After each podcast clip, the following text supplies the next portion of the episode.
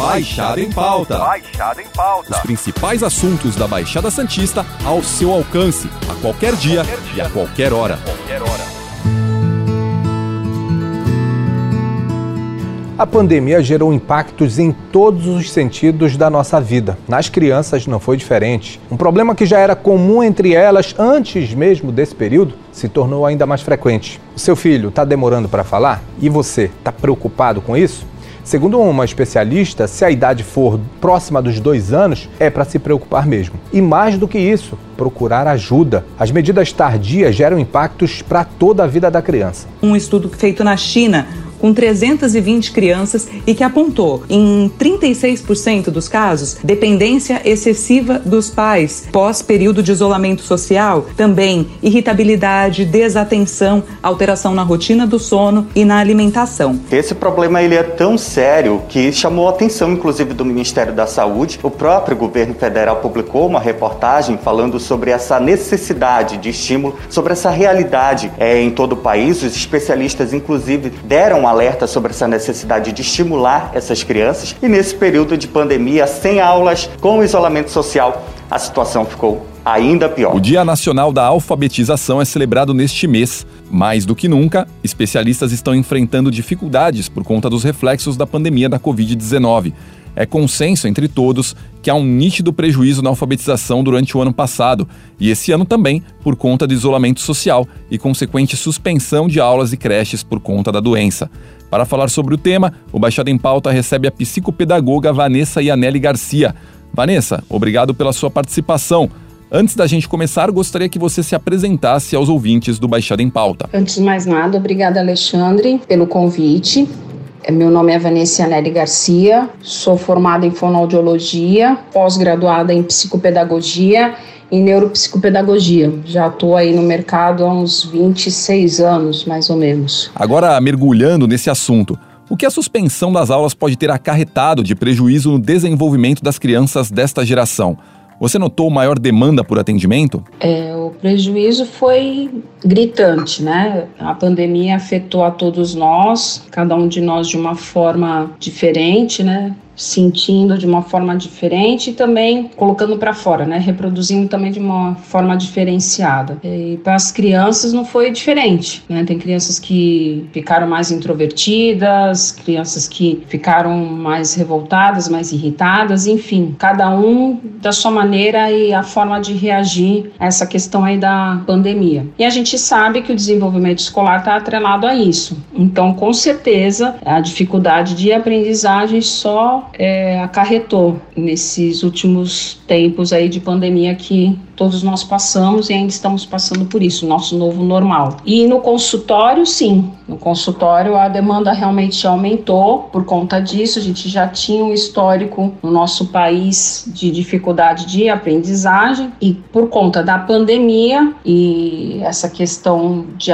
de fazer o acompanhamento do aluno individualizado não que as escolas não fizeram, deram o seu melhor, os professores e tudo, não, não aqui levando para esse lado, mas que realmente esse olhar que é presencial e é um trabalho feito de forma realmente não remota e sim presencial com o teu aluno, não foi feito. Né? Então, quem tem dificuldade ficou pior realmente no, no online. E com certeza isso impactou sim no meu consultório. A demanda, realmente, a procura por esse atendimento é, foi maior sim nesses últimos tempos. Você acha que esse atraso pode ser reversível? Muita gente se pergunta como funciona o tratamento e o acompanhamento especializado neste tipo de situação. Depende, depende de cada caso, né? Cada caso é um caso. Que eu sempre gosto de, de pontuar e de falar dentro do consultório, quando presto alguma orientação nas escolas para os responsáveis. Por quê? Se for uma dificuldade de aprendizagem, que tem aí uma equipe multidisciplinar e a família junto, o negócio flui. Agora, se porventura tem algo além disso, né, que diz respeito a uma comorbidade, algo relacionado a isso, né, somatizando esse caso, aí realmente a gente não consegue recuperar isso dentro da, lógico, vai recuperar dentro das limitações de cada um, né? Mas caso contrário, você até consegue, né, fazendo um trabalho ali de formiguinha, você até consegue. Quanto ao tratamento, né?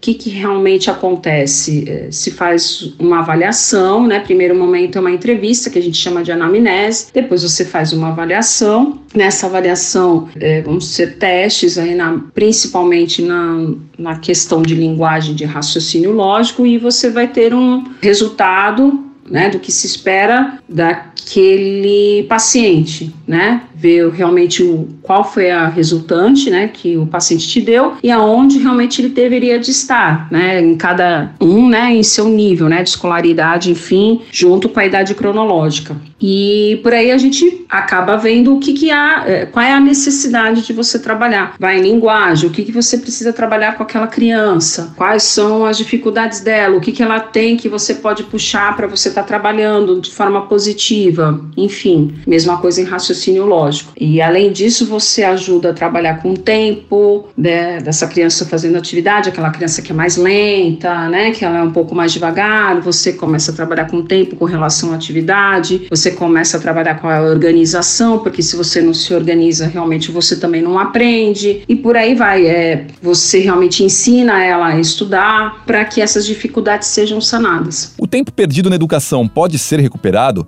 É bastante questionado se a sobrecarga nas crianças nos próximos anos poderá realmente suprir os dois anos de isolamento, não é? É desafio, né? É desafiador. A educação no Brasil, já antes da pandemia, já era um desafio. Então agora é mais desafiador ainda. Então a gente realmente precisa arregaçar as mangas e, e trabalhar. Tem muitos casos de muitas crianças aí, adolescentes, jovens que precisam realmente de uma dedicação aí de um grupo integrado aí que é além da equipe multidisciplinar é família, né, escola. Se esse núcleo tiver coeso, se todos falarem a mesma língua, né, a mesma, tiverem a mesma linguagem, esse grupo vai estar forte o suficiente para estar resgatando e recuperando essa criança, esse adolescente enfim. Sim, é questionado sim essa questão mesmo do que ficou, né, que estava no remoto, é, que ficou para trás, como é que isso vai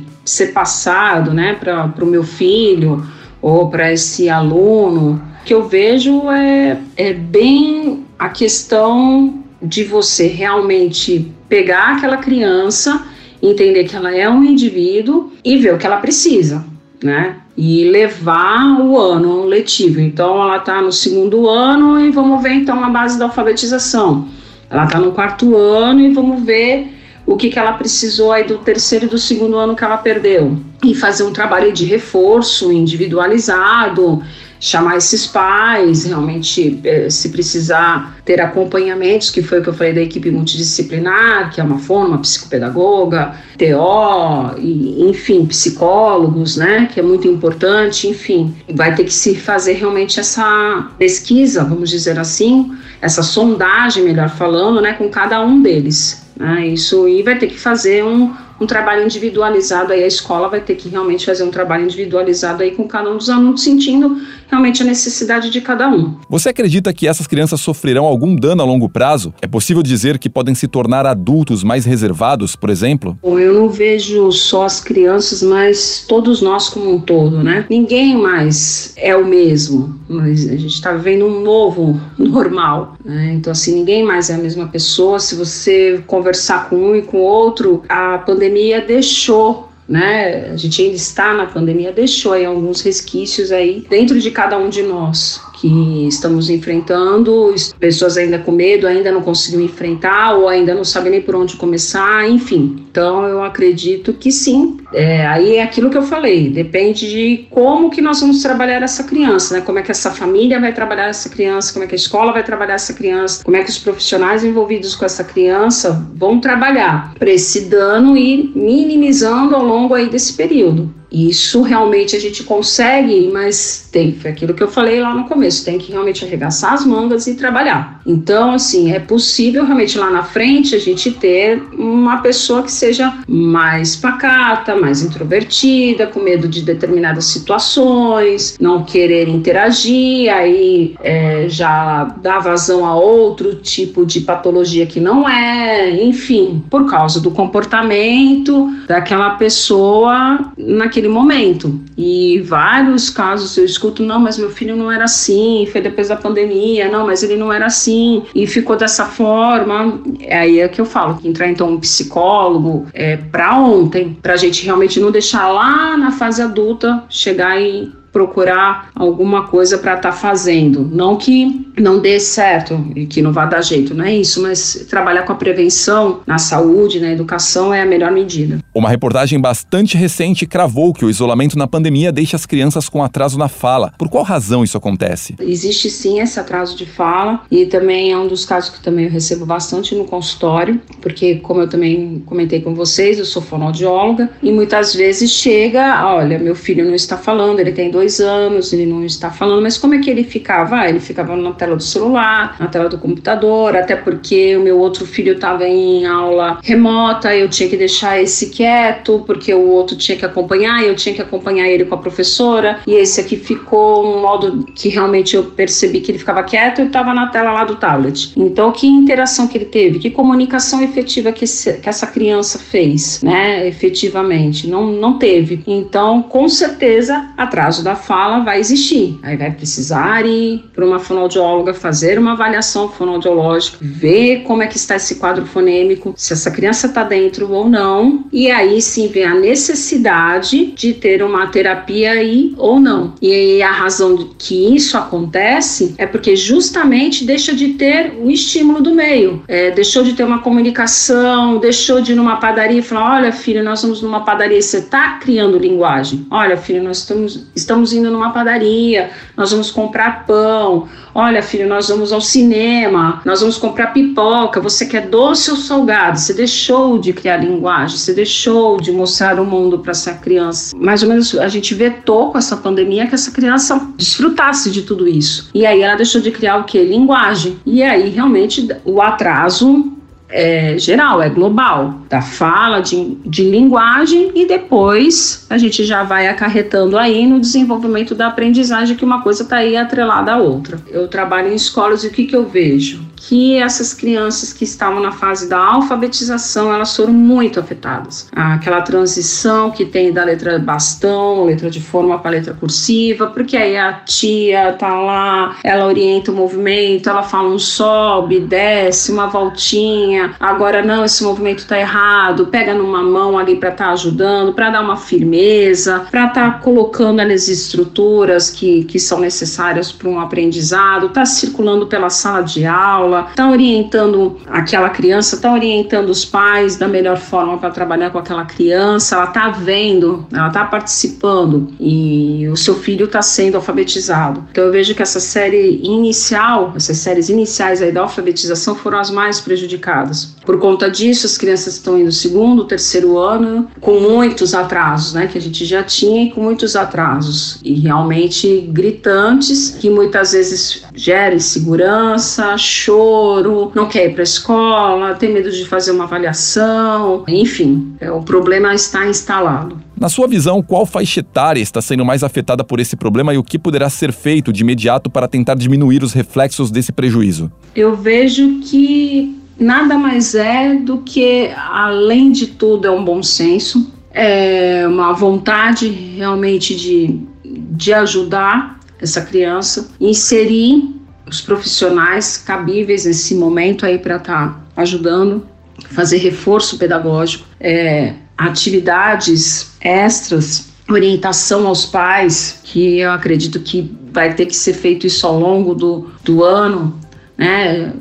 Fazer realmente um trabalho individualizado com esse, esses pais, com esses responsáveis, com essa criança, é, ter momento individualizado com essa criança, é, mostrar para ela que realmente ela consegue sim, e ela vai conseguir sim, com a ajuda de todos para ela ter essa segurança. Ela precisa estar segura para ela receber também esse aprendizado e ela entender que ela pode aprender, ela entender também que ela consegue aprender. Vanessa, obrigado pela sua participação no Baixada em Pauta. Na semana que vem a gente volta com outro papo com outro convidado. Lembrando que esse podcast está disponível no G1, Apple Podcast, Spotify, Deezer, Google Podcasts e Castbox.